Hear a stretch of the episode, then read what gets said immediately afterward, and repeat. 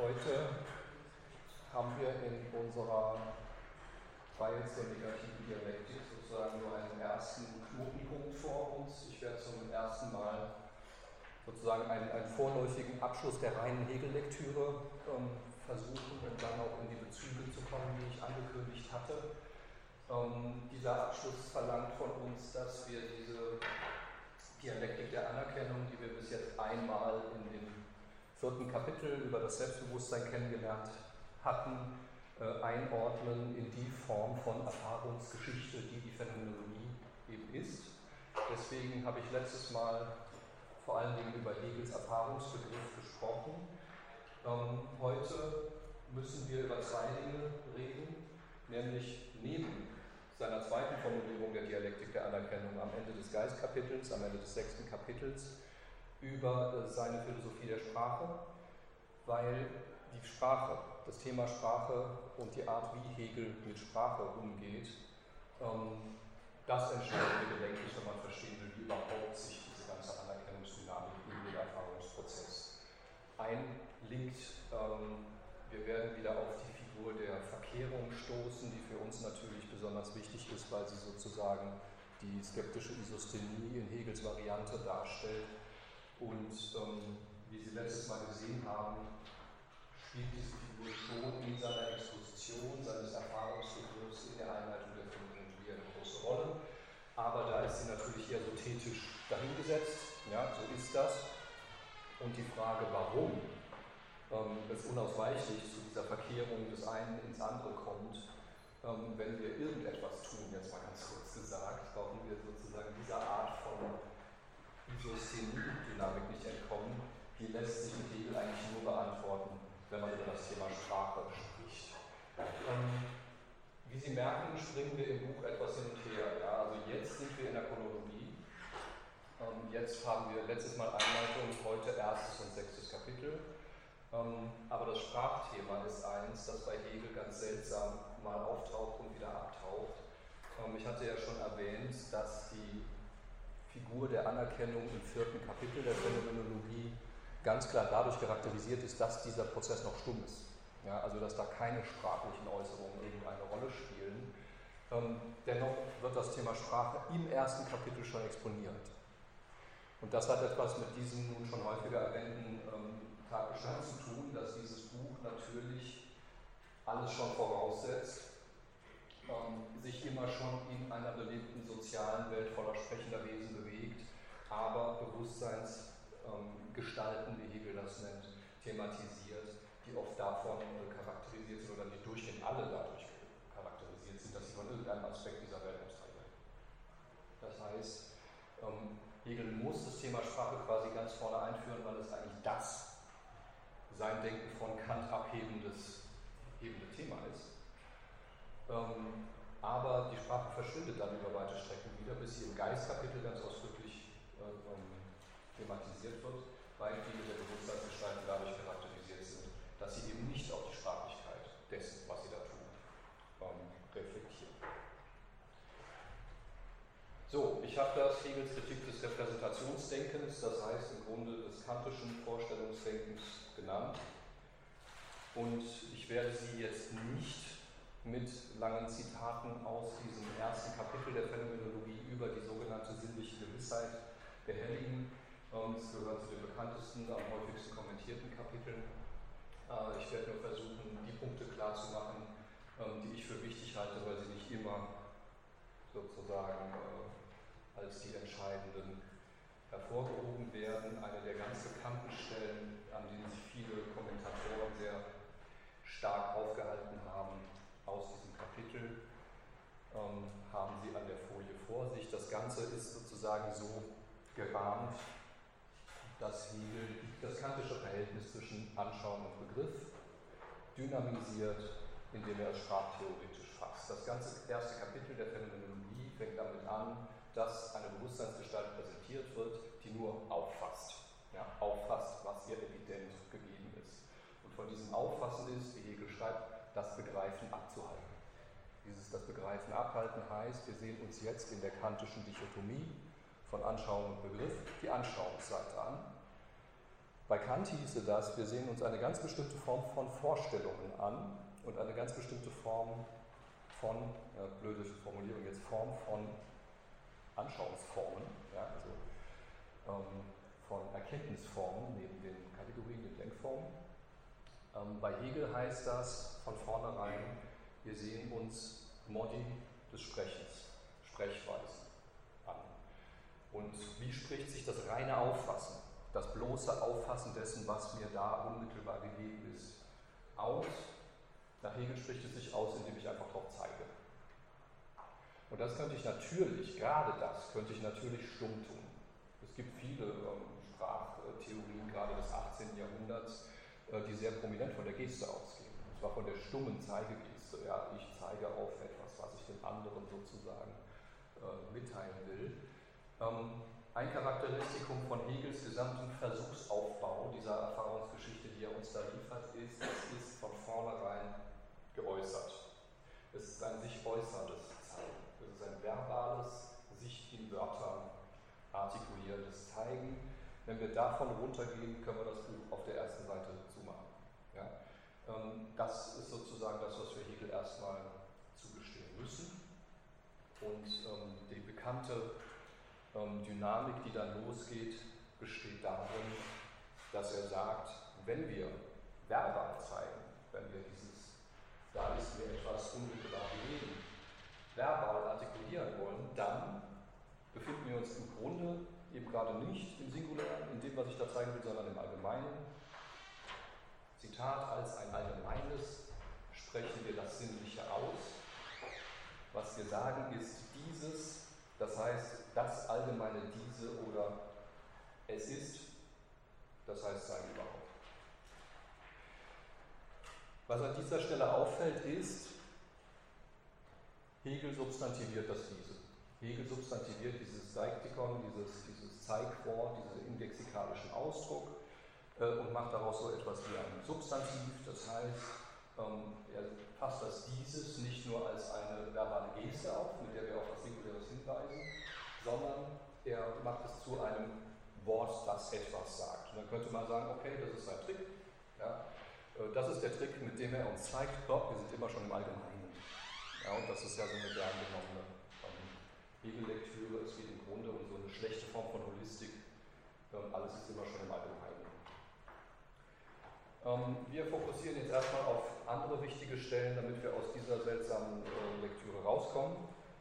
Hegel schreibt weiter, wir stellen uns dabei freilich nicht das Allgemeine diese oder das Sein überhaupt vor, aber wir sprechen das Allgemeine aus. Das ist eine programmatische Abgrenzung gegen ein Denken in Vorstellung. Gegen eins, das sagt, ja, es gibt da sozusagen Repräsentationen von Dingen in, äh, im Bewusstsein und die können wir auch noch aussprechen. Ja? Hegel ist von vornherein in einer Denkweise, die sagt, wir sprechen es aus. Ja? Wir können hier über nichts äh, reden, wir können hier nichts philosophisch behandeln, wir haben einfach nichts vor uns, wenn wir es nicht aussprechen. Er schaltet um von Repräsentation auf Äußerung Manifestation erscheinen und vor allen Dingen sprachliches Erscheinen. Oder, so fährt er fort, wir sprechen schlechthin nicht, wie wir es in dieser sinnlichen Gewissheit meinen. Und das ist ein ganz unauffälliger, aber ganz zentraler Satz, weil das das Moment der Negativität in dieser Art von Äußerung markiert. Wir widersprechen uns. Wir haben eine bestimmte Absicht, wir wollen jemandes Aufmerksamkeit auf etwas lenken, wir wollen ihm was zeigen. Äh, wir haben eine bestimmte Verwendung von Sprache sozusagen im Sinn, wenn wir dieses sagen. Und was tun wir? Wir tun das Gegenteil von dem, was wir wollten. Ja, wir, wir tun einfach nicht, was wir meinen, sondern etwas anderes. Und das ist, wenn man Dialektik nicht als so eine eher äußerliche Form von, man kann immer alles in Widerspruch zueinander setzen und zu jeder Meinung gibt es eine Gegenmeinung auffassen will, sondern tatsächlich das ernst nimmt, was Adorno, wie ich letztes Mal erwähnt habe, innere Vermittlung nennt. Nämlich, es geht nicht um das Verhältnis zwischen Extremen, es geht um die Widersprüchlichkeit jedes der Extreme selbst. Es geht um dieses, indem ich etwas tue, tue ich etwas anderes. Nicht, jetzt tue ich etwas und dann tue ich etwas, was dem widerspricht oder wie auch immer. Wenn man das ähm, ernst nehmen will, ist man hier an dem Punkt, also sehr weit vorne schon an dem Punkt, wo entscheidende Dinge, entscheidende Weichen, Weichen gestellt werden und entscheidendes auf den Weg gebracht wird. So, aber was soll das jetzt heißen? Wir sprechen anders, als wir meinen. Ja? Warum können wir nicht einfach sagen, was wir meinen? Sind wir zu dumm, zu ungeschickt? Äh, oder fehlen uns Skills im Umgang mit der Sprache? Ähm, ich schalte hier ganz kurz einen kleinen Exkurs zu Karl Bühlers Sprachtheorie ein, weil Bühlers Modell, das sehr bekannte Organon-Modell, meiner Ansicht nach am besten geeignet ist, um zu erläutern, ähm, was Hegel da eigentlich für eine sprachliche Dynamik im Blick hat. Wenn Sie sich, das sieht so aus, das Organon-Modell der Sprache. Das heißt, wir haben in der Mitte ein Zeichen und dieses Zeichen ist sozusagen eingebunden in ein dreifach funktionales Verhältnis. Sie haben später ähm, Semiotiker wie Jakobson, die daraus dann sechs äh, Dimensionen machen und so weiter. Ähm, das interessiert uns hier jetzt mal alles nicht. Ähm, Bühler hat dieses dreifache Modell ähm, formuliert, wo ein Sender etwas einem Empfänger sagt und soweit es um die sprachliche Dimension des Ausdrucks des Sender für den anderen geht, nennt er das Ausdrucksfunktion. Soweit wir darauf fokussieren, dass der sich an den anderen richtet, nennt er es Appellfunktion. Und die Sache, über die gesprochen wird, den Sachgehalt, die Semantik des Ganzen, nennt er die Dimension der Darstellung.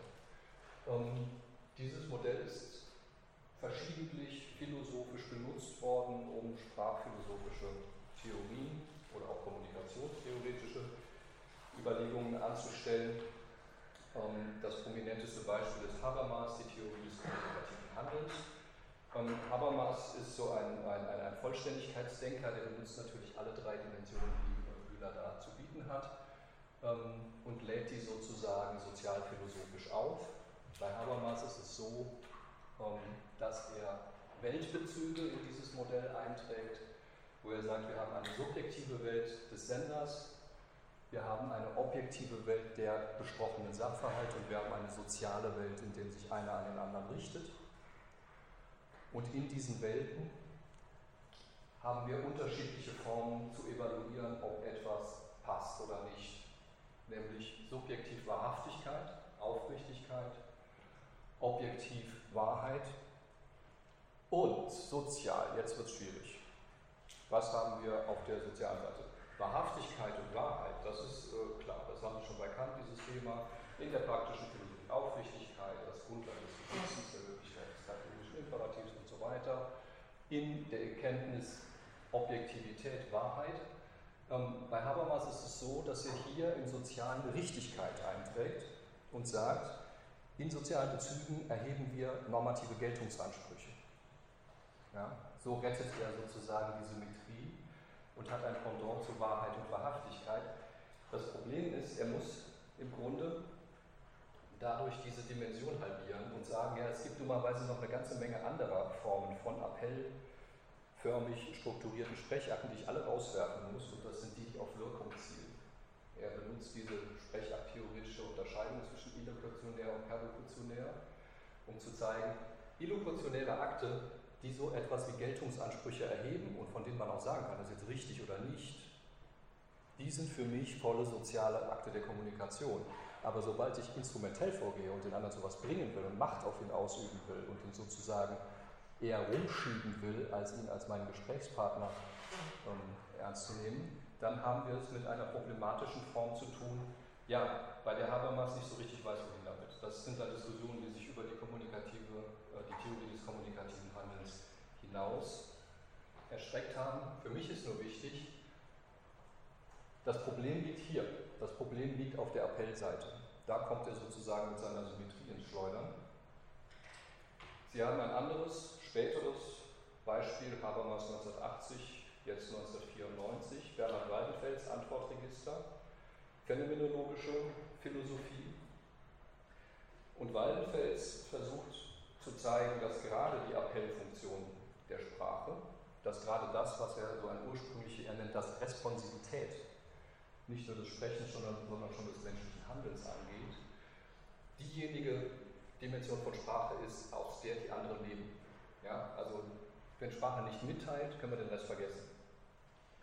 Das heißt, Waldenfels zieht in dieses Dreiecksmodell eine gewisse Asymmetrie ein und legt den Schwerpunkt ganz klar auf, den, auf die Appellstruktur, auf das sich an andere richten als ursprüngliche erste Funktion von Sprache.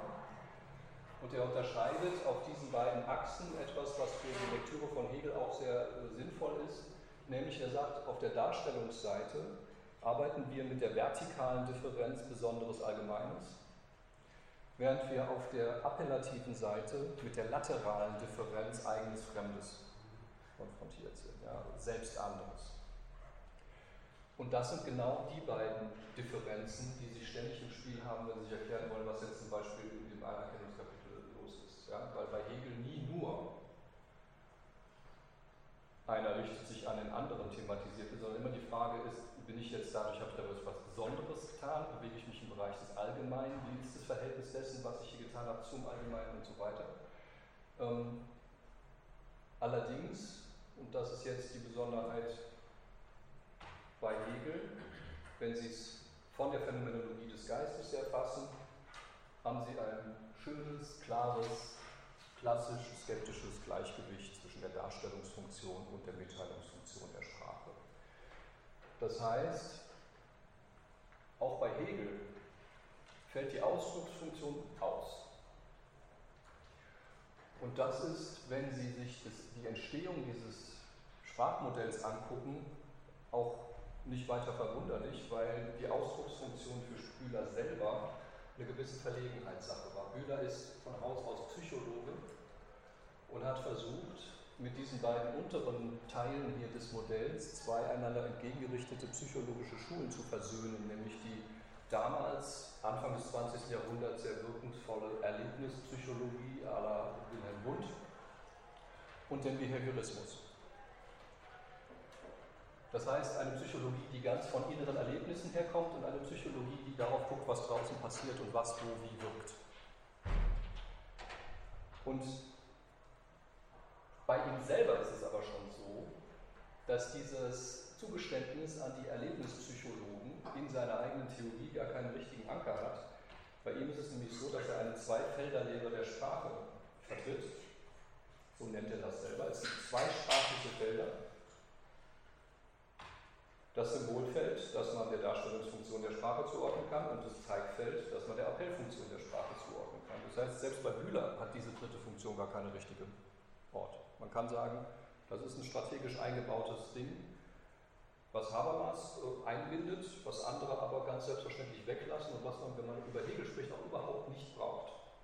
Ja, wenn Sie sich Hegel mit dieser Art von Unterscheidung, Sprachtheorie aufschlüsseln wollen, brauchen Sie genau diese Zweiteilung zwischen Symbolfeld und Zeigfeld. Der Sprache Zeigfeld sagt schon, und da bewegen wir uns in dem Feld, das er mit diesem Kapitel über die sinnliche Gewissheit ansteuert. Deswegen dieses, ich sag mal, zweipolige Modell. So, warum ist das wichtig für uns? Ein einziges Zitat von Bühler. Müller schreibt, es ist kein Zufall, dass uns das sprachliche Zeigfeld, also genau das, indem wir die Aufmerksamkeit auf Einzelnes richten, indem wir verbal sozusagen verweisen, an der Sprechhandlung und das Symbolfeld am entbundenen Sprachwerk am klarsten in die Augen fällt, denn originär mit dem ausgestreckten Zeigefinger treffen kann man nur, was sinnlich wahrnehmbar ist. Das heißt, Bühler sagt, diejenige sprachliche Funktion, die uns den zeigenden Finger ersetzt, diejenigen Zeigwörter, wie er das nennt, dieses Ich, hier, jetzt, die uns diese Art von zeigenden Handlungen ersetzen, sind erstens die Sprechhandlungen par excellence, das schreibt er an einer Stelle. Sprechhandlung, kat exochen, par excellence, das ist das, woran man sieht, wie sprechend handeln heißt. Und sie sind aber andererseits das am stärksten in Situationen eingebundene Moment von Sprache. Die situationsentbundene Dimension von Sprache, die Möglichkeit, etwas einfach als Satz hinzuschreiben und in 100 Jahren noch zu lesen und zu verstehen, die geht uns an dem Symbolfeld der Sprache, an der Darstellungsfunktion auf. Er nennt das das entbundene Sprachwerk. Das heißt, nicht Energia, sondern Ergon, dasjenige, was man aus dem Zusammenhang nehmen und woanders wieder als sprachliches Element sozusagen verwenden kann. So, und genau diese, dieser Zusammenhang von Gebundenheit in Situationen und Entbundenheit aus Situationen ist das, was Hegel in seinen Reflexionen über Sprache ständig mobilisiert. Das heißt, seine Überlegungen sind schon lange vor dem vierten Kapitel, welche über Selbstständigkeit und Unselbstständigkeit, welche über ich kann nur in der Situation und ich kann gerade außerhalb von Situationen. Ich habe die Kraft, mich aus einer Situation zu lösen, zu abstrahieren, äh, zu sagen, ich gehe nicht auf in dem, was mich da einbindet. Ich erinnere an diese Stelle aus der Vorrede, die ich Ihnen schon zitiert hatte, wo es um die Kraft des Verstandes oder die Macht des Negativen geht, wo Hegel schreibt, dass das von seinem Umfang getrennte Akzidentelle als solches, also das, was gebunden und nur im Zusammenhang mit anderen wirklich ist, ein eigenes Dasein und gesonderte Freiheit gewinnen kann. Das ist die ungeheure Macht des Negativen und da müsste man jetzt hinzufügen und die zeigt sich eminent im Sprechen. Ohne das Sprechen jemals jegliche Bindung einfach auflösen könnte. Die Macht, sich zu lösen, zeigt sich im Sprechen. Aber es ist eine, die niemals sozusagen los wird, was es in Situationen einbindet. Und das liegt daran, dass ebenso wie bei Kant Anschauung und Begriff zwei irreduzible und nicht nochmal aufeinander reduzierbare Formen der Erkenntnis sind. In dieser Form von Sprachdenken das Appellative und das darstellende Sprechen zwei Defizite und nicht nochmal auf eins zurückführbare Formen des Sprechens sind. Und wenn Sie sich Bühlers Sprachtheorie näher ansehen, was ich Ihnen nur empfehlen kann, werden Sie sehen, der nimmt sogar Kants Unterscheidung zwischen Anschauung und Begriff, um das zu illustrieren. Um diese zwei Felderlehre sozusagen seinem Publikum, von dem er voraussetzt, dass sie damit sozusagen vertraut sind, nahezubringen.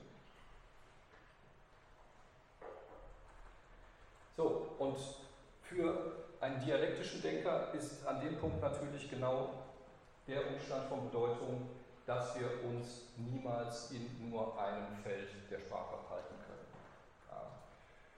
Wir können alles da reinlegen, reines Zeigen, sprachlich zu realisieren. Wir sind immer auch im aussagenden, darstellenden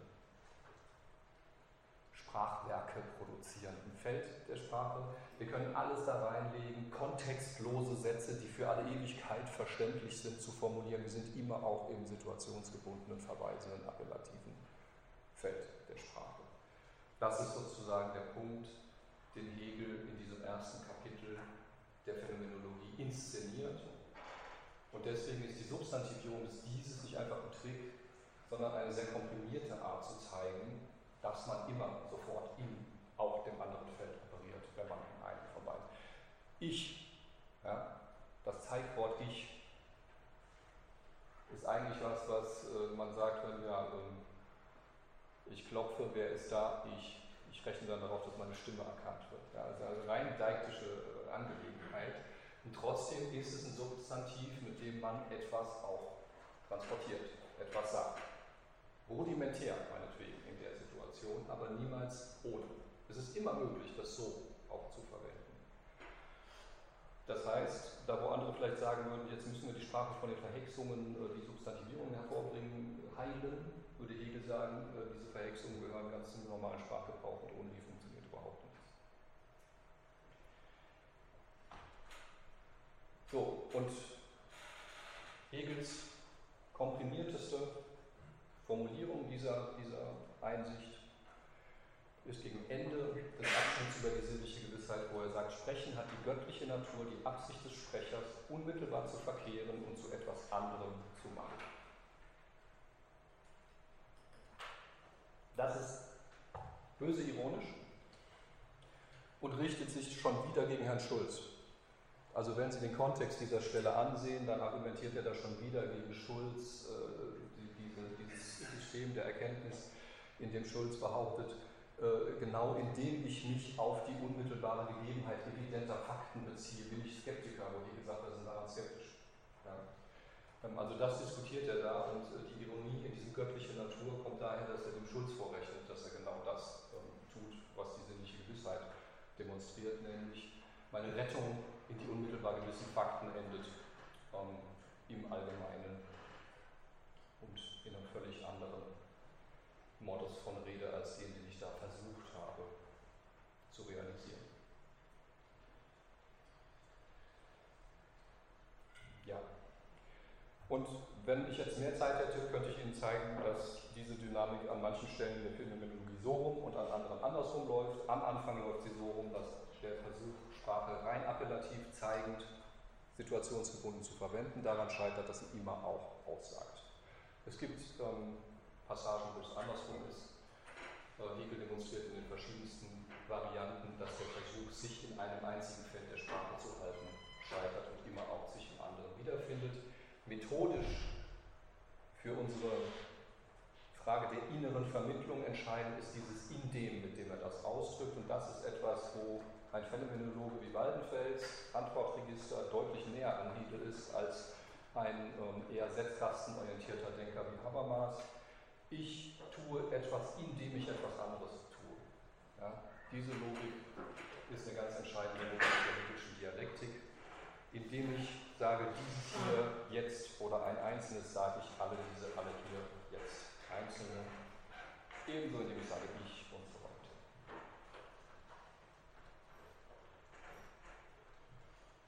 So, ähm, da uns ein verhältnismäßig großer Sprung bevorsteht, an das Ende des Geistkapitels, mache ich eine Zwischenbemerkung zu der Stelle des Geistkapitels, wo Hegel am deutlichsten die Überlegungen, die sprachphilosophischen Überlegungen der sinnlichen Gewissheit aufnimmt. Das ist der Abschnitt unmittelbar vor dem letzten, äh, über die Sprache der Bildung. Das Geistkapitel ist, wie schon erwähnt, unterteilt in drei große Abteilungen: Sittlichkeit, Bildung, Moralität. Das Verhältnis gegenseitiger Anerkennung wird formuliert am Ende des Moralitätsabschnitts, aber die sprachphilosophisch prominentesten Passagen und auch methodologisch eigentlich sehr wichtigen Passagen äh, des Geistkapitels finden sich häufig in dem Abschnitt über die Bildung. Ähm, das Wort Bildung führt, wenn man das einfach so von unserem heutigen Sprachgebrauch her liest, schnell aufs Glatteis. Ähm, wir sind gewohnt, teilweise mit Humboldt oder Schiller oder wem auch immer im Rücken äh, Bildung als ein stark individualistisches Konzept zu fassen, in dem ich meine Weltbezüge auf irgendeine Art und Weise organisiere und zwar ähm, so, dass man sagen kann, ich will dazu eine bestimmte Form von Zustand hin, zum Beispiel die gesamte Realisierung all meiner individuellen Möglichkeiten oder was auch immer. Ähm, Im Laufe des 19. Jahrhunderts ist Bildung dann sowieso ganz stark als ein Ziel, das man erreichen kann, definiert worden. Ja? Man will gebildet sein, man will eine bestimmte Form von Lebensform äh, äh, erreichen, die man als gebildet bezeichnen kann und so weiter. Alles das finden Sie bei Hegel nicht. Äh, Bildung sitzt mit gutem Grund auf der Mittelposition des Geistkapitels. Bildung ist genau der Punkt, wo ähm, der sich entfremdete Geist thematisiert wird. Das heißt, der gespaltene, der immer in zwei zerfallende Geist, der auf keinen Fall in irgendeine Form von Einheit oder als irgendein Telos von irgendwas aufgefasst werden kann, wenn man sich dieses sehr lange, diesen sehr langen Bildungsabschnitt des Geistkapitels ähm, ansieht, kann man sagen, Hegel ist absoluter Pragmatiker, was Bildung angeht. Bildung ist ein Prozess, durch den wir durch müssen, wenn man es leicht übertrieben formuliert, den wir irgendwie überleben müssen, ähm, der aber gerade nicht sozusagen den Punkt der Versöhnung, den Punkt des ganzheitlichen Verwirklichens von allem, was wir haben und so weiter markiert, sondern ein, ein unumgängliches Krisenmoment. Und historisch situiert er es wo? In der Aufklärung. Moses Mendelssohns Aufsatz über was heißt Aufklärung fängt an mit Bildung, Kultur, Aufklärung sind neue Ankömmlinge in der deutschen Sprache. Ja, da steht Bildung unmittelbar als Nachbar zur Aufklärung als ein neues Wort, das diese Zeit, Ende des 18. Jahrhunderts, braucht, um sich als Zeitalter zu beschreiben. Und Hegels Bezug seines ganzen Unternehmens zur Aufklärung verhandelt er im Grunde im Bildungskapitel.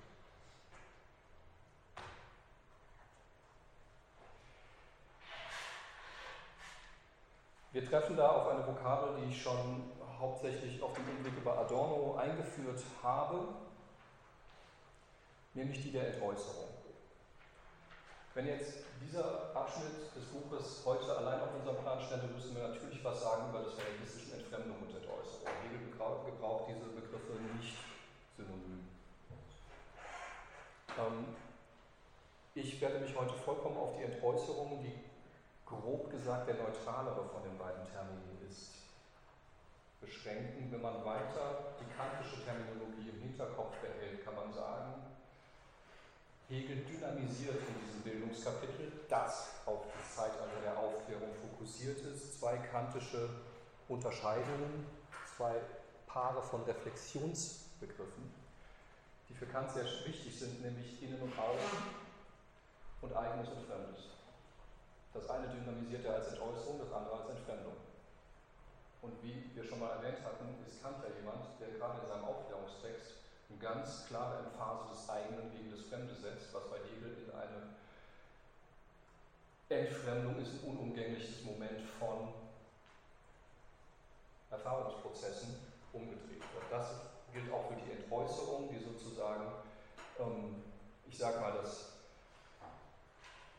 engste Nadelöhr der kantischen praktischen Philosophie, nämlich diese Innerlichkeits, ähm, diesen Innerlichkeitsschwerpunkt, daraufhin öffnet, dass man sagt, es geht hier um Prozesse der Entäußerung. Wenn wir über Individualität sprechen, sprechen wir nicht über Innerlichkeit, sondern über Entäußerung.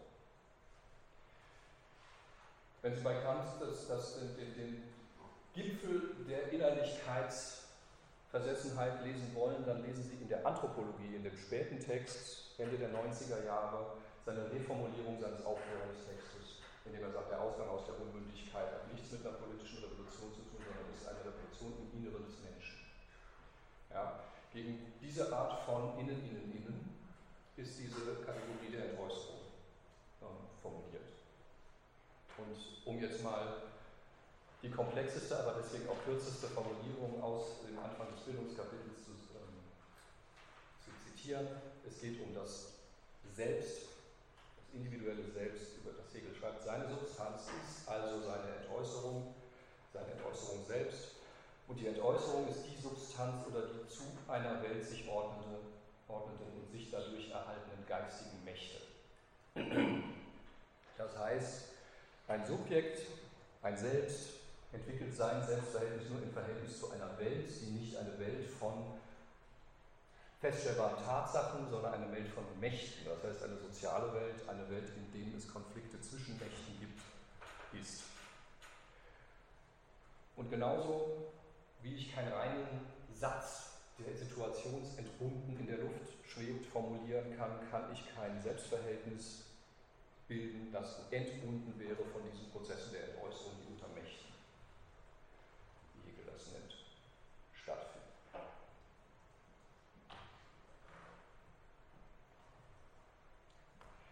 Das ist sehr folgenreich für vieles. Wir werden da vor allen Dingen, ähm, wenn ich über Honneth spreche, nochmal darauf zurückkommen. Habermas wäre auch schon ein Beispiel. Es gibt ähm, einige Denker, die eigentlich sehr grob und weit in dieser hegelischen Tradition stehen, deren Theorieprogramm aber darauf angelegt ist, psychologische Kategorien in die philosophische Reflexion einzubinden. Honneth macht es besonders ausdrücklich. Er sagt, er, nimmt zum Beispiel äh, George Herbert Meads Sozialpsychologie, um Anerkennungsprozesse zu formulieren. Er nennt das eine Naturalisierung der Hegelschen Dialektik. Und wenn man so argumentiert, hat man immer einen Begriff von Individualität im Boot, der besagt, ein Individuum ist eine Substanz, die bestimmte Eigenschaften besitzt und für diese Eigenschaften kann ich von den anderen positiv evaluiert werden oder nicht. Ich kann von denen da eine bestätigende Rückmeldung für bekommen oder nicht. Ich kann geschätzt werden für meine Eigenschaften, Kompetenzen, äh, in Erweiterung dieses Modells dann auch Rechten mit denen ich ausgestattet bin, auch die sprachliche Formulierung ähm, äh, ist hier sehr verräterisch manchmal. Und dieses Modell von Individualität, das sagt, Individuen sind Substanzen mit Eigenschaften, Lebensläufen und so weiter, wo man sagen kann, das ist ihre Besonderheit, funktioniert mit Hegel nicht.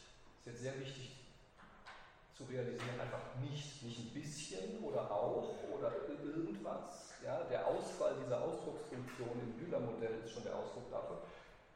Das ist kein Individuum, so wie Hegel es denkt. Individuen, Individuen sind nicht Menschen mit Eigenschaften. sondern Individuen sind die seltsame Form von Selbstbeziehung, die nur in Prozessen der Entäußerung zustande kommen. Unausgesprochen, ohne den Terminus der Entäußerung, sagte das schon in dem Anerkennungsabschnitt des vierten Kapitels. Nur in einem Prozess des Kampfes um Anerkennung, in dem sich das Begehren auf die Anerkennung des anderen und so weiter und so fort, werde ich zu einem Selbst. Draußen. Ja. Wer ist behinderistik? draußen. Draußen äh, werde ich zu einem Selbst. Und genau das beherzigt dieses Bildungskapitel. Ähm, wenn, Sie, wenn Sie wirklich einfach nur, inzwischen hat man ja alle Texte digital, kein Problem, wenn Sie einfach mal die Phänomenologie durchsuchen, wo fällt der Begriff der Entäußerung? Anfang Bildungskapitel, Ende Moralitätskapitel. Das heißt, das ist der Bogen, den Hegel durchs Geistkapitel schlägt und das ist der, in dem sozusagen die methodische Bedeutung von Sprachtheorie auch am deutlichsten wird, weil natürlich der paradigmatische Akt der Entäußerung, analysiert, immer einer der sprachlichen Äußerungen. Ja. Wie wir Kräfte nur in ihrer Äußerung haben, haben wir auch Individuen nur in ihren Äußerungen.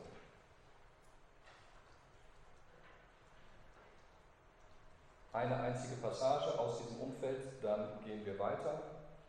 Hegel schreibt, wenn fälschlicherweise die Individualität in die Besonderheit der Natur und des Charakters gesetzt wird, Talente, bestimmte charakterliche Eigenschaften, so finden sich in der realen Welt keine Individualitäten und Charaktere, sondern die Individuen haben ein gleiches Dasein füreinander. Alle sind das gleiche, nämlich Substanzen mit Eigenschaften.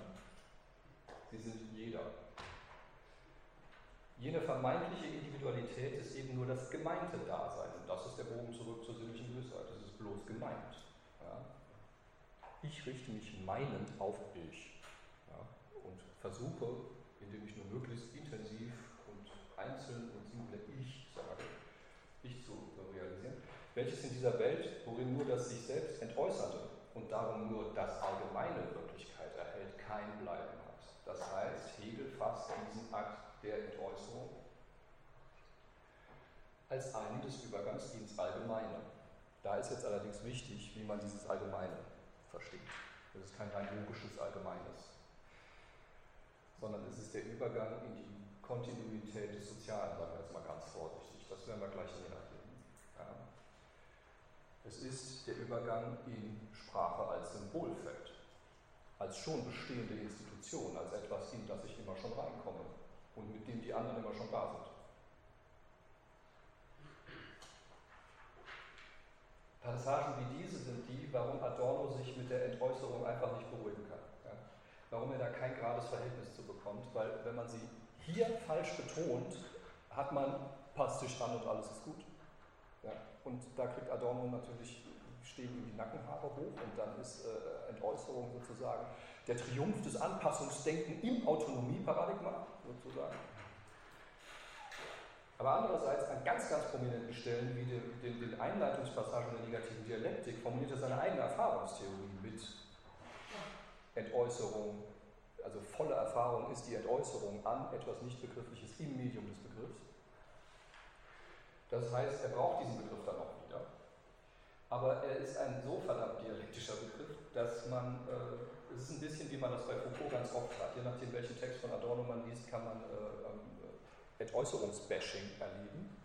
Am stärksten in Minima Moralia, vorletzter Abschnitt, vor Missbrauch wird gewarnt. Ja. Äh, ist der Titel schon. Äh, was ist Dialektik? In der Sophistik entsprungen, die Möglichkeit, immer die schwache Argument zum Guten zu machen und so weiter. Vorsicht, Vorsicht, Vorsicht.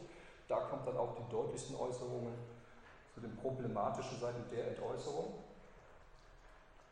gegen Programm, negative Dialektik, Anfangspassagen und sehr, sehr viele andere Texte, in denen er genau diesen Begriff mobilisiert, um so ein schlecht subjektivistisches Denken zu konterkarieren.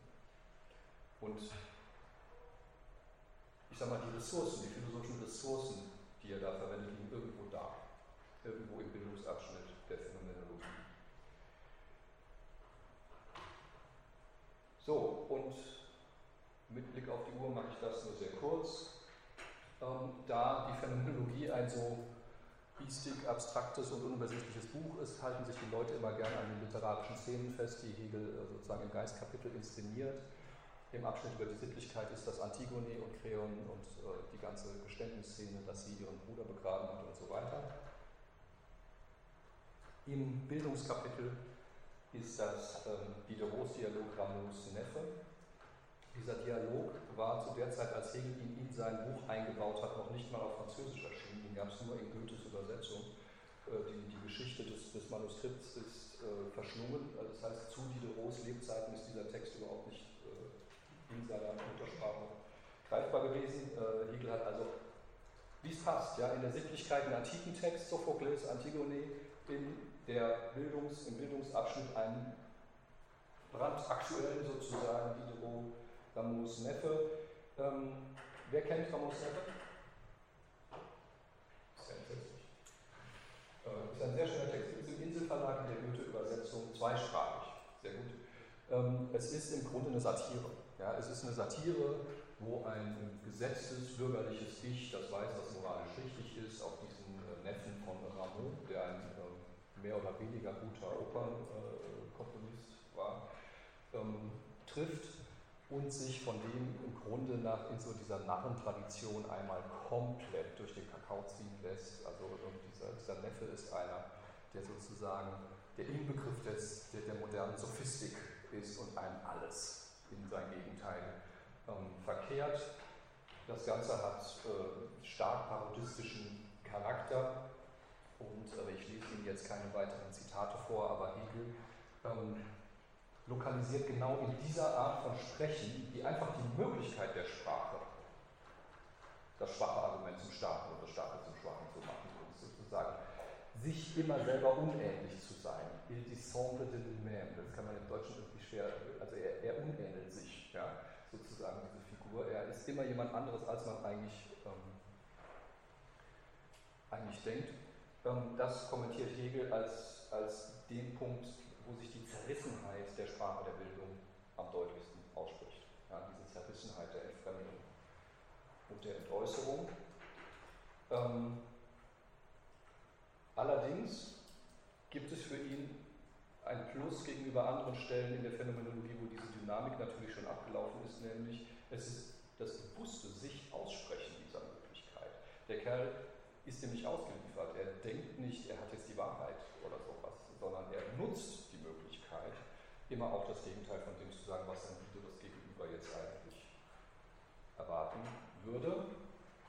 Vom Kontext her, und das ist das Letzte, was ich sage, bevor wir jetzt zu, zum Anerkennungsthema kommen, vom Kontext her ist das in Hegels Schema das moderne Gegenstück zur Sophistik.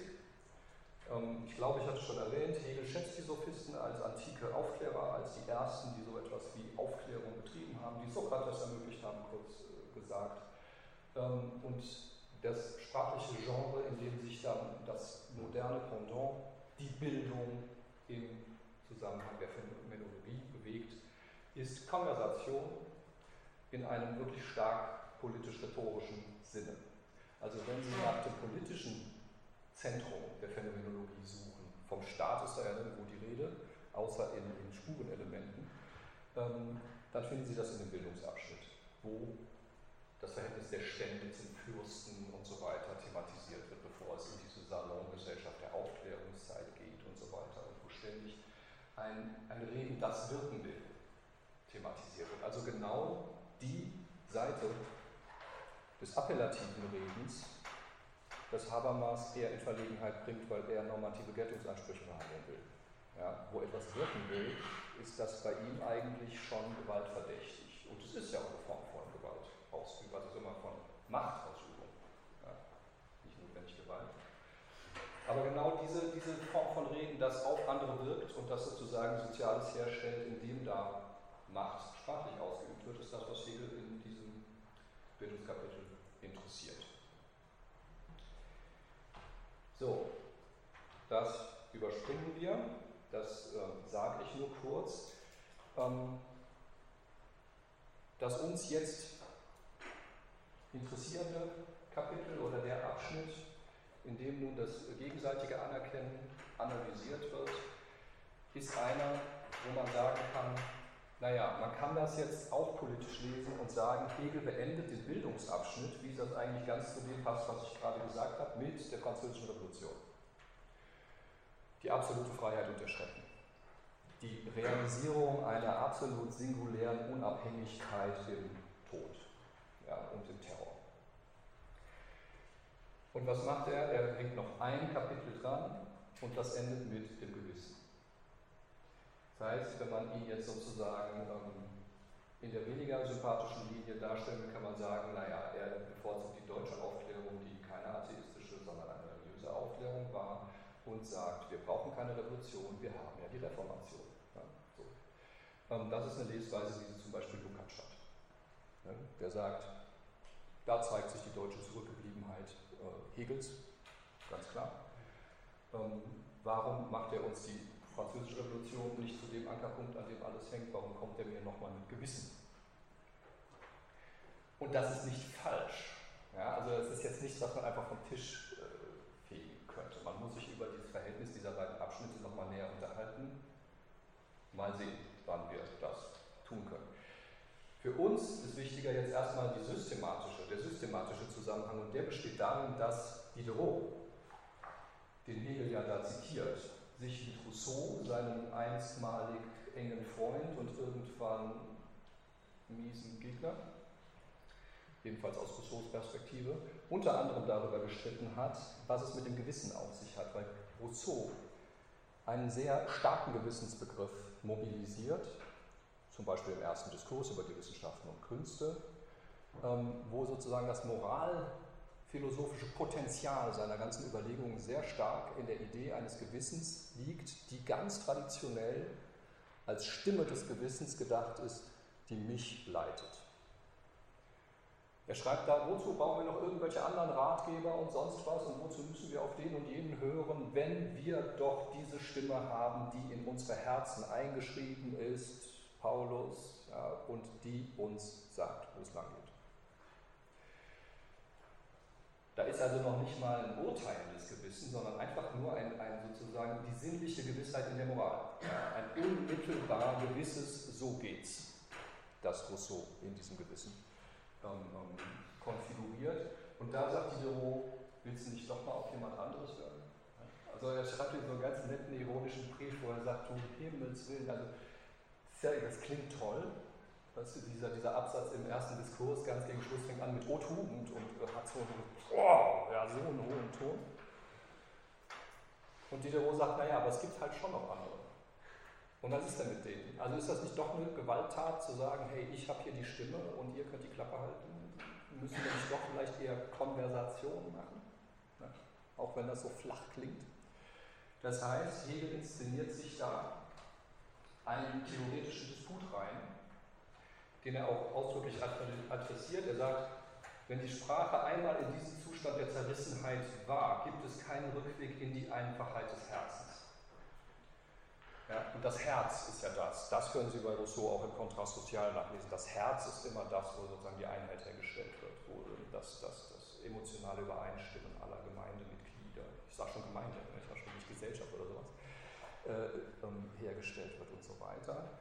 Und das heißt, der Punkt, warum er am Schluss des Moralitätskapitels übers Gewissen schreibt, ist schon nicht nur irgendeiner der persönlichen Sympathien, sondern ist theoretisch wichtiger, weil das Gewissen natürlich auch der Punkt war, wo die Individualität im eminenten Sinn, vor allen Dingen in der protestantischen Tradition, angesiedelt war.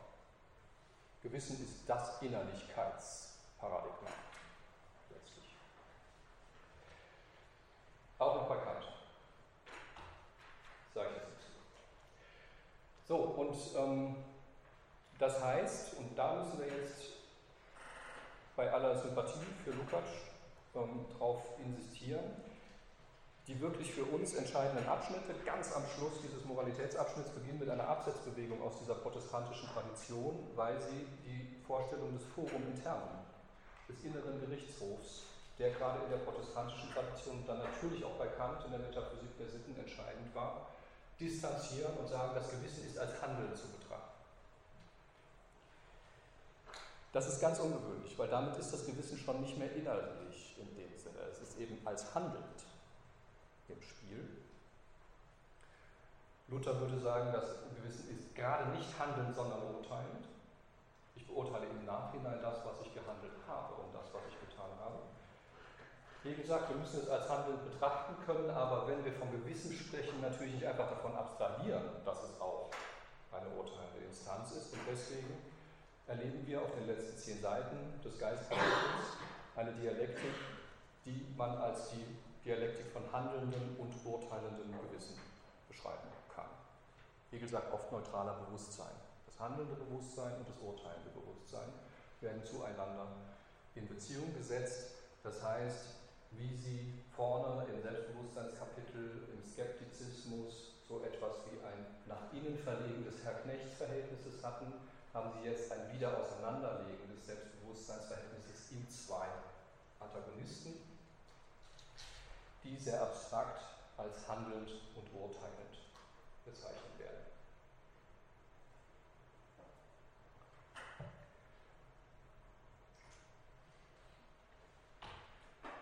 So, die Grundkonstellation, in dem das alles spielt, wenn man das tatsächlich mal so als kleines Drama sich vor Augen führt, und ich glaube, das kann man, es gibt auch eine Reihe von Interpreten, die das so tun, im Grunde könnte man so ein bisschen Teams aufmachen. Die Hegelleser, die das Drama gut finden und die Hegelleser, die das Drama ein Problem finden. Ja, bei den Leuten, die das Drama gut finden, finden Sie natürlich Christoph Menke mit seinem Buch über diese Tragödie im Sittlichen. Ludwig Sieb, der dieses Gewissenskapitel als eine dramatische Inszenierung liest.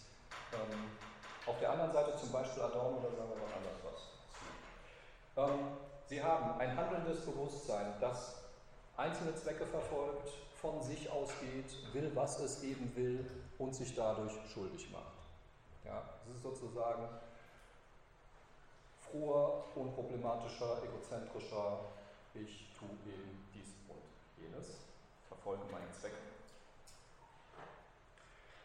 Während die andere Seite ein urteilendes Bewusstsein bezeichnet, wo man eine Menge, also in, in der wirklich konkreten Ausformulierung bei Hegel eine Menge, Menge religiöse Bigotterie mitgeliefert bekommt, ich ziehe mich einfach darauf zurück, den anderen zu beurteilen.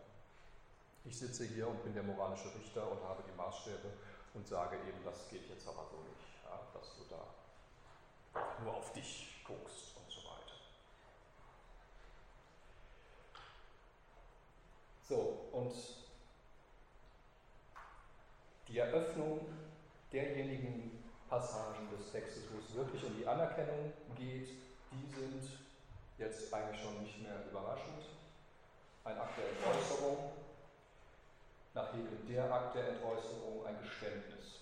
Ja, das Eingeständnis des Bösen, ich bin's. Das heißt, das Ganze wird unilateral eröffnet. Das handelnde Bewusstsein gesteht, ich bin böse. Und zwar so ein bisschen in dem Sinn, irgendwie kann ich ja auch nicht anders, weil wessen Zwecke soll ich dann sonst verfolgen? Also ich gucke natürlich auf mich und meine Interessen und so weiter. Und ich sehe, Handeln bedeutet geradezu auf diese Art und Weise schuldig zu werden. Also versuche ich jetzt den Kontakt zum anderen herzustellen, indem ich ihm gestehe, ja, das ist so. Offene Aussprache.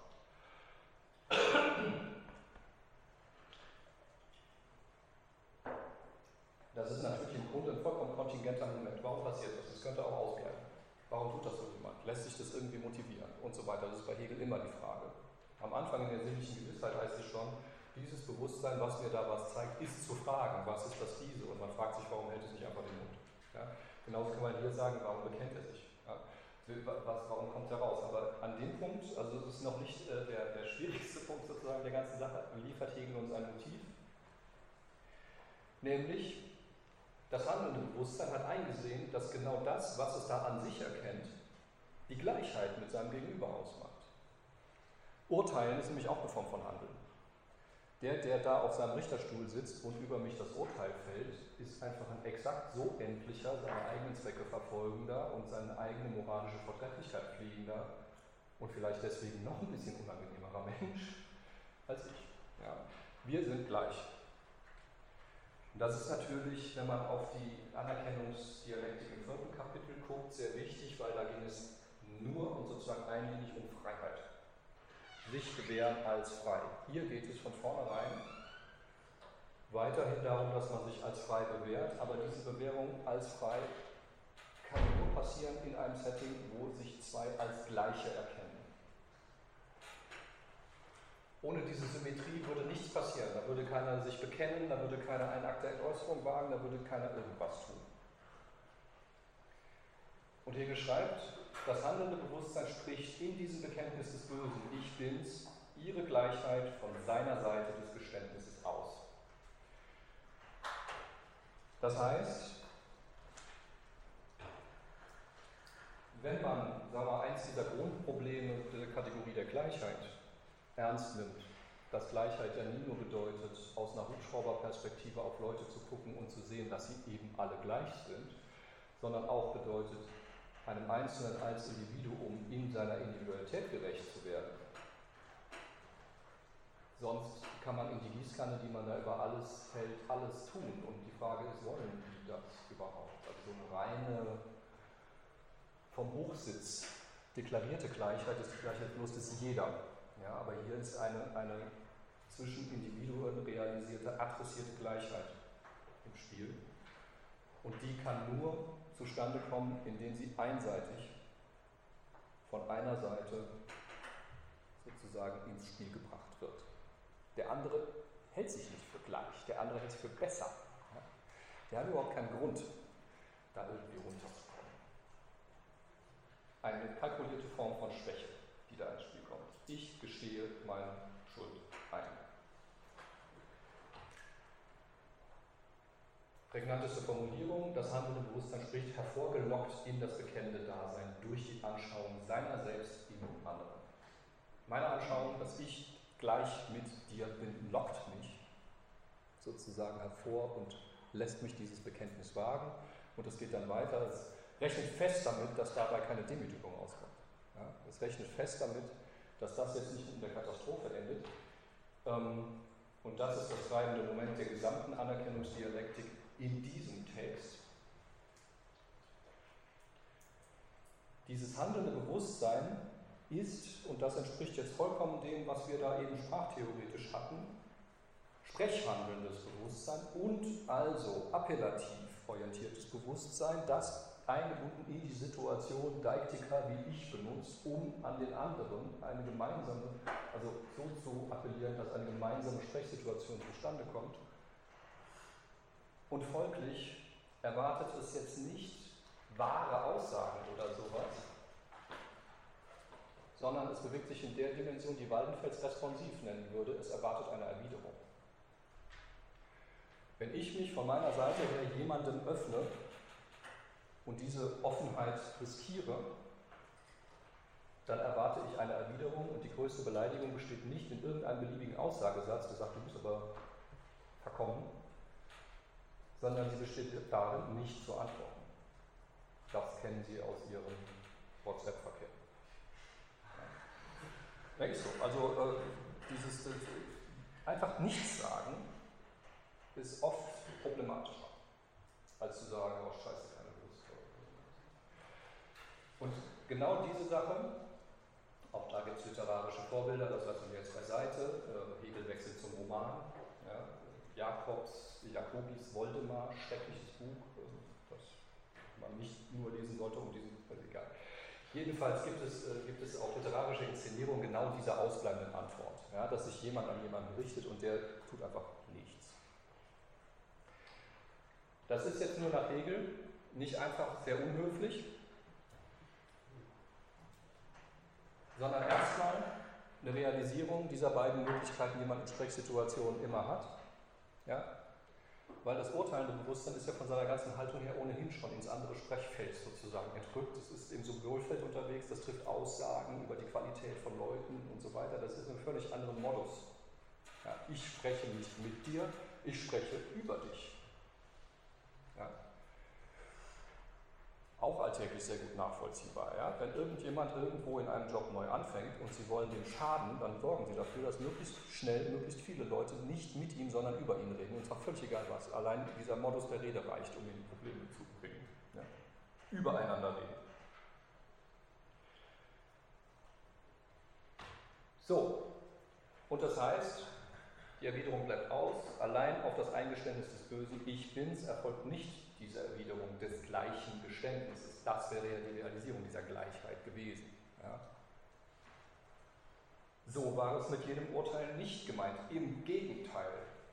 Es stößt diese Gemeinschaft von sich und ist das harte Herz, das für sich ist und die Kontinuität mit dem anderen verwirft. Da haben wir Rousseaus Herz. Das bleibt von diesem klassischen Gewissensbegriff, der auf die Stimme hört. Derjenige, der sagt, ich rede nicht mit dir. Ja. Diderots Brief. Ja. Ich rede nicht mit dir, ich weiß schon, was richtig ist. Es genügt mir, über dich zu urteilen.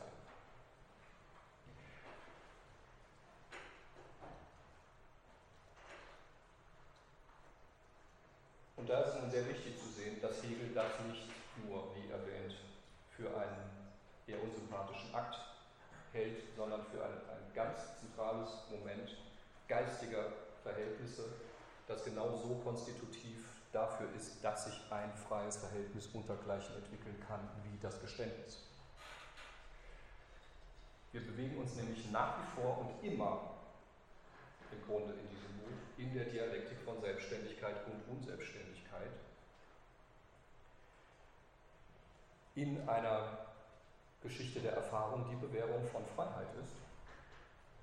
Und dieser Bruch mit dem Anspruch des anderen, der mich da mit großen, verlangenden Augen anguckt, doch bitte sein Geständnis zu erwidern, muss möglich sein. Wenn Freiheit irgendeinen Sinn haben soll, muss es möglich sein, nicht zu antworten. Ja? Genau wie sich bei Kant die Möglichkeit, die falsche Maxime zu wählen, obwohl ich die richtige kenne, das Böse als ein Inbegriff von Freiheit zeigt in der Religionsschrift. Genauso ist hier die Möglichkeit, dem eben einfach nicht zu antworten, zentral dafür, dass es hier noch um freie Verhältnisse geht. Und ähm, das ist bei Hegel natürlich auch der Moment, wo ganz klar ist, äh, hier sind überhaupt keine Bindungen mehr im Spiel, die man als kausal oder sowas bezeichnen könnte. Die Bindung, die hier gebrochen wird, ist eine soziale. Ja? Ich kann eine Antwort nicht verursachen. Also ich kann mir mechanische Vorrichtungen vorstellen, die den anderen dazu zwingen, einen Laut von sich zu geben, aber das hat dann nichts mehr mit Antwort zu tun. Ich kann Antworten einfach nicht verursachen. Die können immer auch ausbleiben. Hegel formuliert das so, das urteilende Bewusstsein verwirft die Kontinuität mit dem anderen. Es verwirft das Angebot der Gemeinsamkeit sozusagen, das da gemacht wird.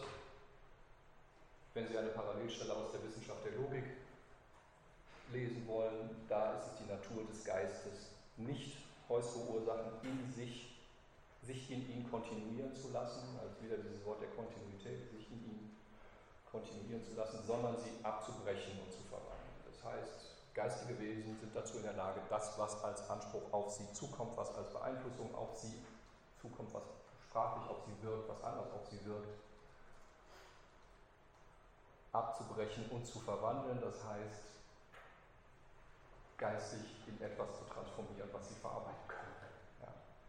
Und das heißt auch, es ist eine mögliche Reaktion, dass ich auf dein Eingeständnis darauf beharre, mir meine Gedanken über dich zu machen und vor anderen darüber zu reden, wie du so bist. So, und damit kommen wir jetzt terminologisch in ein Fahrwasser zurück, das wir vor zwei, drei Sitzungen ähm, beim Begriff des Antagonismus hatten. Werde ich gleich noch was zu sagen. Was unmittelbar im Text geschieht, ist einer der unerklärlichen Übergänge der Phänomenologie. Und ich glaube, es ist auch völlig künstlich, an der Stelle irgendeinen Übergang konstruieren zu wollen. Nach einer Seite interessanten Äußerungen über den Wahnsinn, in den dieses urteilende Bewusstsein verfällt, da sind die Bezüge zu den literarischen Vorlagen besonders eng.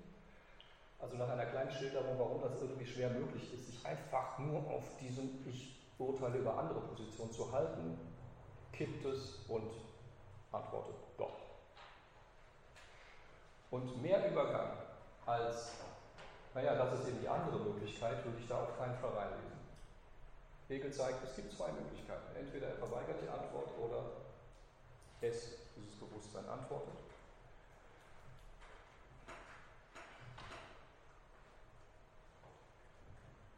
Und das ist das letzte längere Textstück, was ich Ihnen aus dieser Passage, ne, ist gelogen, Entschuldigung, nein, ja, pardon.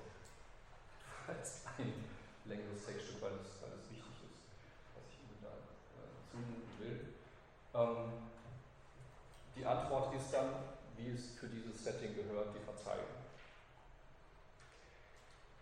Und die Verzeihung fasst Hegel etymologisch, wenn Sie in Grimms Wörterbuch gucken, als Verzicht. Das Wort kommt vom Verzichten her. Ich verzichte darauf, mein Urteil zu fällen. Er schreibt, die Verzeihung, die das urteilende Bewusstsein dem handelnden Bewusstsein widerfahren lässt, ist die Verzichtleistung auf sich, auf sein unwirkliches Wesen, dem es jenes andere, das wirkliches Handeln war, gleichsetzt. Das heißt, die Erkenntnis, die jetzt auf der Seite des Urteils kommt, ist die bloße Abstraktion von jeder Situation, die da drin steckt das Unwirkliche in dem Sinne, dass ich mich jeder Handlungssituation enthebe und mich sozusagen da auf so eine rein gemachte äh, Position begebe. Das war eine Bestimmung, die das Handeln im Gedanken erhielt, Böses genannt wurde. Also dieses wirkliche Handeln wurde Böses genannt. Und nun wird es von seinem Gegenüber, von dem urteilenden Bewusstsein als gut anerkannt. Hegel schreibt, dass es ist als gut anerkannt oder vielmehr diesen Unterschied des bestimmten Gedankens und sein für sich seiendes, bestimmendes Urteil fahren lässt, wie das andere, das für sich seiende Bestimmtsein, Bestimmen der Handlung. Ähm so, und das heißt, Sie haben nach einer Situation, die uns die zwei Felder der Sprache, das Symbolfeld und das Zeigfeld quasi in schöner Reinheit gegeneinander geklotzt hat, wo der eine sich vollkommen in dieser appellativen, ich erwarte eine Erwiderung, Bekenntnisebene hielt und der andere Aussagen vom Urteilen her operierte. Den Übergang in eine Konstellation, wo beide beides realisieren. Das ist ja immer das Entscheidende bei der inneren Vermittlung. Wir können diese beiden Modi der Sprache natürlich nicht einfach auf zwei Akteure verteilen. Auf die Dauer, muss man ja bei Hegel immer sagen. Das ist eine Abstraktion. Jeder ist beides. Jeder bewegt sich immer schon in beiden Feldern. Und was die Realisierung jetzt in dieser sozialen Konstellation ausmacht oder für Hegel bedeutet, ist, wir bewegen uns in einem ethisch-moralischen Feld. Die Verzeihung. Von dem Blickwinkel unserer Lektüre, die ja vom Skeptizismus ausgegangen ist, kann man sagen, das Bildungskapitel inszeniert unablässig die Isosthenie zwischen einander verkehrenden Positionen in der politischen Konversation zwischen Partnern, die die Kunst Isosthenie zu, ich sag mal, performieren, zum Extrem getrieben haben, die ständig eins ins andere verkehren und Freiheit dadurch auch generieren. Das nicht eins des Dogma ist. Wenn Sie hier im Moralitätskapitel die Epoche erreichen, eine ethische Epoche, nämlich das Ablassen vom eigenen Urteil. Er lässt beide lassen, sozusagen. ihr für sich sein. Und auf der Seite des urteilenden Bewusstseins heißt das, das Urteil fahren, so formuliert das Hegel. An anderer Stelle benutzt er den Begriff ablassen. Das heißt, für Hegel ist die Realisierung von Freiheit in einem Verhältnis gegenseitiger Anerkennung erstens nur denkbar als eine einseitig initiierte Dynamik. Freiheit kommt, äh, ja, Freiheit kommt nicht von oben. Einer muss raus und einer muss das Risiko eingehen, dass der andere sich darauf zurückzieht, dass er der Dumme ist. Ohne dieses Risiko eines Aktes der Entäußerung geht nichts. Für Hegel ist Freiheit aber zweitens nur in einem Verhältnis unter Gleichen realisierbar. Der gesamte letzte Abschnitt, den wir hier vor uns hatten, ist einer, wo gerade nicht Selbstständigkeit gegen Unselbstständigkeit steht, sondern sich Freiheit in einem Verhältnis von Gleichen realisiert. Was bedeutet, die Möglichkeit, alle Bindungen zu lösen und entbunden für sich sein zu realisieren, kann sich nur in Bindung an andere, nur in sozialen Verhältnissen realisieren. Und sie ist drittens kein Akt, der irgendwas produziert, in der Form, dass man sagen könnte, so und das Ergebnis sind jetzt Institutionen, die mir Freiheit sichern, rechtlich absichern oder wie auch immer, sondern es ist ein Akt der Epoche, der Suspendierung, des Ablassens, ein rein negativer Akt.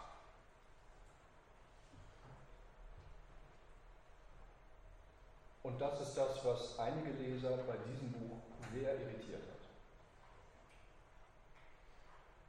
Äh, mein Lieblingsbeispiel ist, Entschuldigung, wenn es einige schon gehört haben, ist äh, Franz Rosenzweig, das Buch über Hegel und der Staat. Im Grunde neben Dilthey und Lukács der Klassiker, was die Bücher über den jungen Hegel zu einer sehr frühen Zeit angeht. Rosenzweig ist durch das Thema seines Buches Hegel und der Staat natürlich sehr stark an der Rechtsphilosophie orientiert wo der Staat als die Verwirklichung der Freiheit, staatliche Institutionen als die Verwirklichung von Freiheit ausgerufen werden geradezu. Und dann liest er die Phänomenologie und sagt, was denn hier? Ich finde nichts. Also die, die, diese Szene hat mit staatlichen Institutionen gerade mal gar nichts zu tun. Ähm, sie hat auch selbst mit der Beständigkeitslogik, die diese institutionellen äh, ähm, Strukturen haben, nichts tun. Ich kann in meinem sehr, sehr dicken Buch über die Phänomenologie maximal zehn Seiten schreiben. Sie wirft für mein Thema nichts ab. Und das ist sehr charakteristisch dafür, was hier passiert. Und das ist auch der Grund, warum man die Phänomenologie, wenn es um wirklich Hegels negative Dialektik geht, sehr viel stärker mobilisieren kann als andere Bücher. Ja, weil diese Form, diese sehr spezielle Form von Negativität, die nicht darin besteht, etwas gegen etwas anderes zu setzen, sondern die darin besteht, etwas zu suspendieren, zu unterlassen, abzulassen, darauf zu verzichten. Hier im Zentrum dessen ist, was jetzt eigentlich schon nicht mehr Bewährung der Freiheit, sondern Bewährung der Gleichheit heißen müsste. Aber darum, darüber werde ich noch was sagen, wenn, wenn ich äh, zu Rancière komme, der hier was das ähm, Problem der Gleichheit angeht, sehr prominent geäußert hat. Das können wir jetzt eigentlich überspringen. Ja, gut.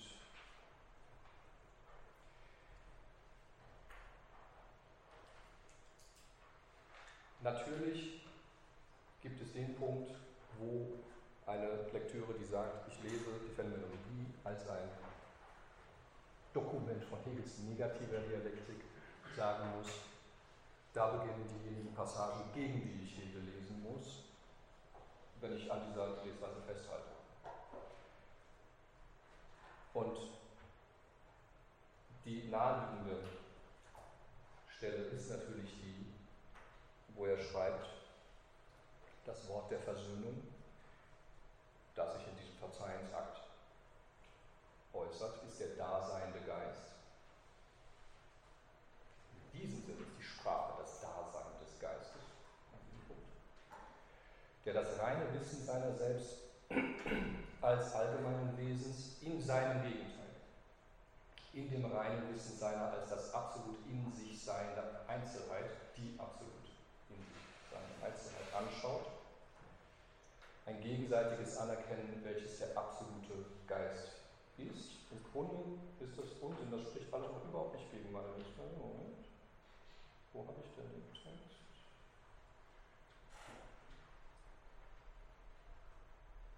Verdammt. Nun gut. An dem Punkt, wo es wirklich wichtig ist, verlassen einen die Folien. Das ist sehr passend. Das ist auch alles nichts für PowerPoint-Folien.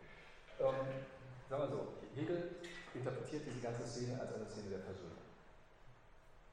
Und natürlich kann man an dem Punkt schon ansetzen und sagen, ja, Versöhnung heißt, hier geht etwas im Großen und Ganzen auf. Das wäre an der Stelle aber einfach noch falsch. Ja, also so wie diese ganze Versöhnungsszene inszeniert ist, Hegel schreibt irgendwo, ist es eigentlich einfach ein Ja. ja. Das Wort der Versöhnung ist das Ja, das man zueinander spricht. Und das heißt, es ist eine vollkommen adressierte, von jeder der beiden Seiten aus gesehen asymmetrische Angelegenheit, die in nichts anderem besteht, als in diesem Ablassen von dem Anspruch, den anderen zu verurteilen.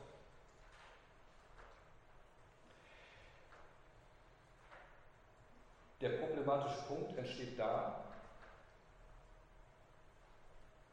wo Hegel die Sache, ich sag mal, im Vokabular der lutherschen Taufterminologie reformuliert. Und da wir noch ein bisschen Zeit haben, bin ich heute mal so egozentrisch weniger Fragen äh, einzuräumen oder die am Flur zu behandeln und sage dazu noch was. Ähm, was ich jetzt sagen könnte, was ich aber gut auch in einer der nächsten Sitzungen noch detaillierter unterbringen kann, ist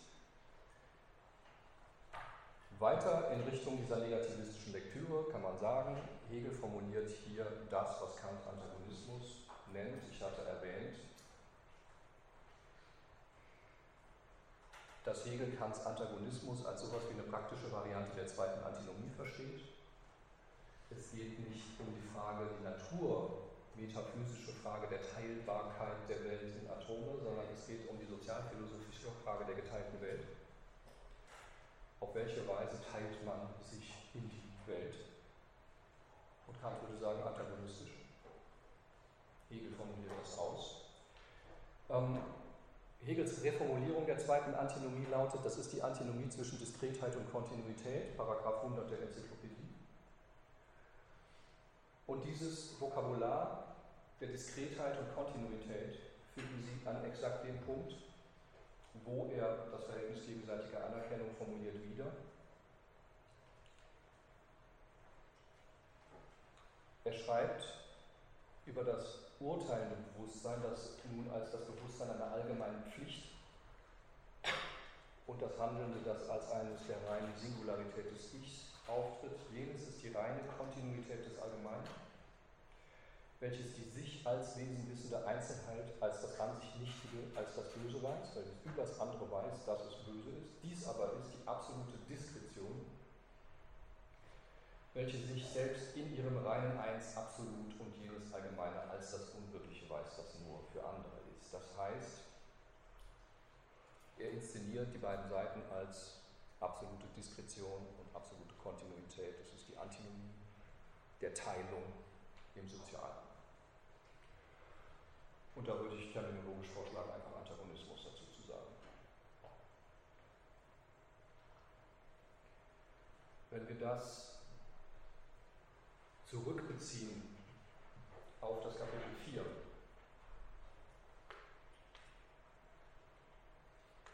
und uns daran erinnern,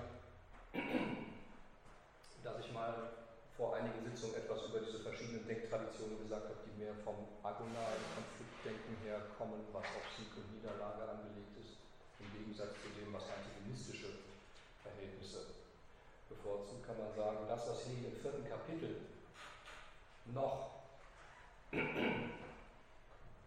mache jetzt nicht noch, Sie was Hegel im äh, vierten Kapitel noch inszeniert, ist eigentlich ein Verhältnis agonaler Selbstbehauptung. Da geht es um Sieg und Niederlage, Und das ist sozusagen das Verhältnis zwischen Diskretion und Kontinuität, zwischen abgesonderter Freiheit und Zusammenhang mit anderen, wie es in der Vorrede der Phänomenologie heißt, unterm Primat der abgesonderten Freiheit gedacht. Ja, das heißt, Bewährung der Freiheit unterm Primat der Selbstständigkeit führt zu einem agonalen Verhältnis, das mit Sieg oder Niederlage endet. Selbstständigkeit, Unselbstständigkeit, Autonomie, Heteronomie. Dieses Verhältnis wird unter den Bedingungen des Geistes, das heißt unter der Bedingung, dass es soziale Verhältnisse gibt, die sich als sprachliche bewusst, als die Verhältnisse, die sie sind, aussprechen können. Die Sprache der Zerrissenheit ist keine, die bloß irgendwie entfremdet ist, sondern die damit umgehen kann, dass sie nicht umhin kann, diese Zerrissenheit zu realisieren. Das zeigt Rameaus Neffe. Unter diesen Bedingungen realisiert sich das Ganze unter dem Primat des Zusammenhangs mit anderen, der Gleichheit, der Versöhnung, in einem antagonistischen Verhältnis von Diskretion und Kontinuität. Das heißt, es ist eine Art, nicht mehr das Verhältnis zwischen Individuen als selbstständig oder unselbstständig zu denken, sondern die Weise, in der man sich in die Welt teilt, als eine der Diskretion oder Kontinuität zu konfigurieren. Und das haben Sie bis zu dem zitierten Punkt, den ich gerade hatte, im Grunde einmal durchanalysiert. Lesen Sie diese zehn Seiten einfach einmal am Stück. So, und um jetzt, ich glaube nach so lange reden ist es verziehen, wenn ich hier einmal meine Folien mit etwas fremdem Blick angeguckt habe. So, um jetzt den Punkt zu markieren, an dem es wirklich problematisch wird, nehme ich um der Deutlichkeit halber nicht eine Stelle aus dem sechsten Kapitel, sondern die, wo Hegel im achten Kapitel der Phänomenologie, in dem Kapitel, das das absolute Wissen heißt, das Verhältnis ab gegenseitiger Anerkennung reformuliert. Er fasst dies alles nochmal zusammen. Das ist eine so systematisch wichtige Stelle, dass er das in diesem achten Kapitel nochmal sehr deutlich aufgreift. Nehme da nur eine kleine Passage raus. Das sind über zwei Seiten, die sehr, sehr dicht sind. Ich hoffe, dass ich noch ein paar weitere Passagen daraus zitieren kann, aber ich lese jetzt mal die, die sich unmittelbar auf unsere Stelle bezieht.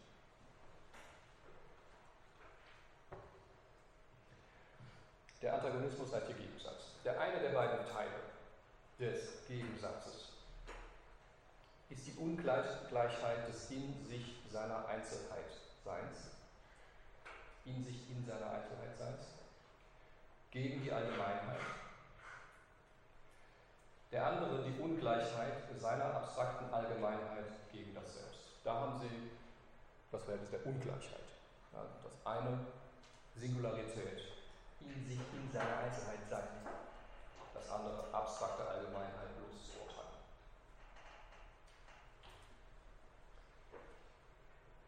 Und das ist der Punkt, wo Hegel besonders deutlich jetzt plötzlich das Vokabular von Luthers, Luthers äh, Traktaten über die Taufe mobilisiert, um das Auflösen dieses Verhältnisses zu beschreiben. Jenes stirbt seinem für sich sein ab. Ja, etwas absterben, sozusagen transitiv gebrauchen. Das finden Sie bei Luther, wenn es darum geht, den alten Adam bei der Taufe zu ersäufen. Den sündigen Menschen zu ersäufen, um als, ich sag mal, sauberer Mensch wieder zu erstehen. Der alte Adam muss sterben. Jenes stirbt sein für sich sein ab und entäußert, bekennt sich. Da haben Sie ganz klar Bekenntnis als Akt der Entäußerung, systematisch sehr schöne Stelle, wo Sie das so zusammengefasst haben. Dieses entsagt der Härte seiner abstrakten Allgemeinheit und stirbt damit seinem unlebendigen Selbst und seiner unbewegten Allgemeinheit ab. So, jetzt kann man sagen, ja, dieses Absterben, mein Gott, der Mann war Protestant, der Mann hat sich selber als Lutheraner bezeichnet, ist ja jetzt kein Problem. Warum ist daraus systematisch trotzdem etwas anderes geworden? Es geht weiter, so dass also jenes durch das Moment der Allgemeinheit die Wesen ist und dieses durch die Allgemeinheit, die selbst ist, sich ergänzt hat. Und da haben wir ein Relikt, einen ganz alten, einen ganz alten Überrest der frühen Liebesethik, den Hegel hier, also an ganz wenigen Stellen des, des, des Buches, wo er das noch mobilisiert, die Logik der Ergänzung. Pleroma, das Komplement. Ich denke, ein soziales Verhältnis nicht mehr als ein antagonistisches, in dem das Moment der Herstellung der Gleichheit unter Freien in einem Ablassen, in einer Form der Epoche, in einer Form der Suspendierung besteht, sondern als ein gegenseitiges Sichtergänzen zweier Prinzipien, ein Ganzwerk, ein vollständig werden.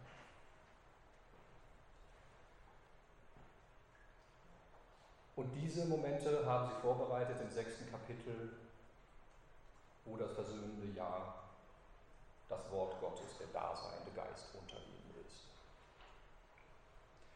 Man könnte das sehr schön zurücklesen auf den Geist des Christentums, wo man das Gefühl hat, diese Idee, die Liebe ist das Pleroma des Gesetzes, die Liebe ist das notwendige Komplement des bloßen Gesetzes bereitet eine Zeit lang genau diese Dialektik der Erfahrung vor, wie man die auch in der Phänomenologie findet, weil auch die Liebe dann wieder ein Komplement braucht und auch das wieder ergänzt werden muss und so weiter. Aber es läuft zu auf eine große, schöne, runde Ganzheit. Ja, auf ein sich ergänzen zum Ganzen im Sozialen. Und ich habe jetzt diese Stelle, an der quasi eine retrospektive Reformulierung liegt, genommen, weil das Vokabular der Ergänzung natürlich auch nach wie vor sehr prominent in sozialphilosophischen Zusammenhängen gebraucht wird. Darüber werde ich spätestens übernächste Sitzung was sagen. Ähm, für heute nur wichtig, man kann dieses unilaterale Verhältnis der Gleichheit, das Hegel als wechselseitige Anerkennung bezeichnet, tatsächlich als eine Reformulierung dessen verstehen, was man sozialen Antagonismus nennen könnte mit Kant. Und wir sind dann natürlich sehr weit weg davon, dass wir darüber nachdenken, wie Individuen sich zueinander verhalten, sondern wie gesagt, es geht darum, wie man sich in eine Welt teilt. Bei Hegel ist der Punkt, wo die Negativität zugeht, unter anderem der hier, ja, wo das Ganze sozusagen in eine Dynamik des sich Ergänzens einmündet.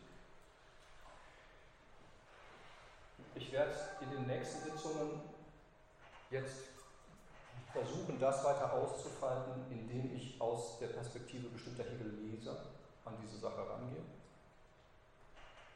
Und das heißt, es wird nächstes Mal nochmal sehr stark erstens um die Problematik der Entäußerung gehen und zweitens um die des Antagonismus, und zwar aus der Perspektive von Adorno. Negative Dialektik.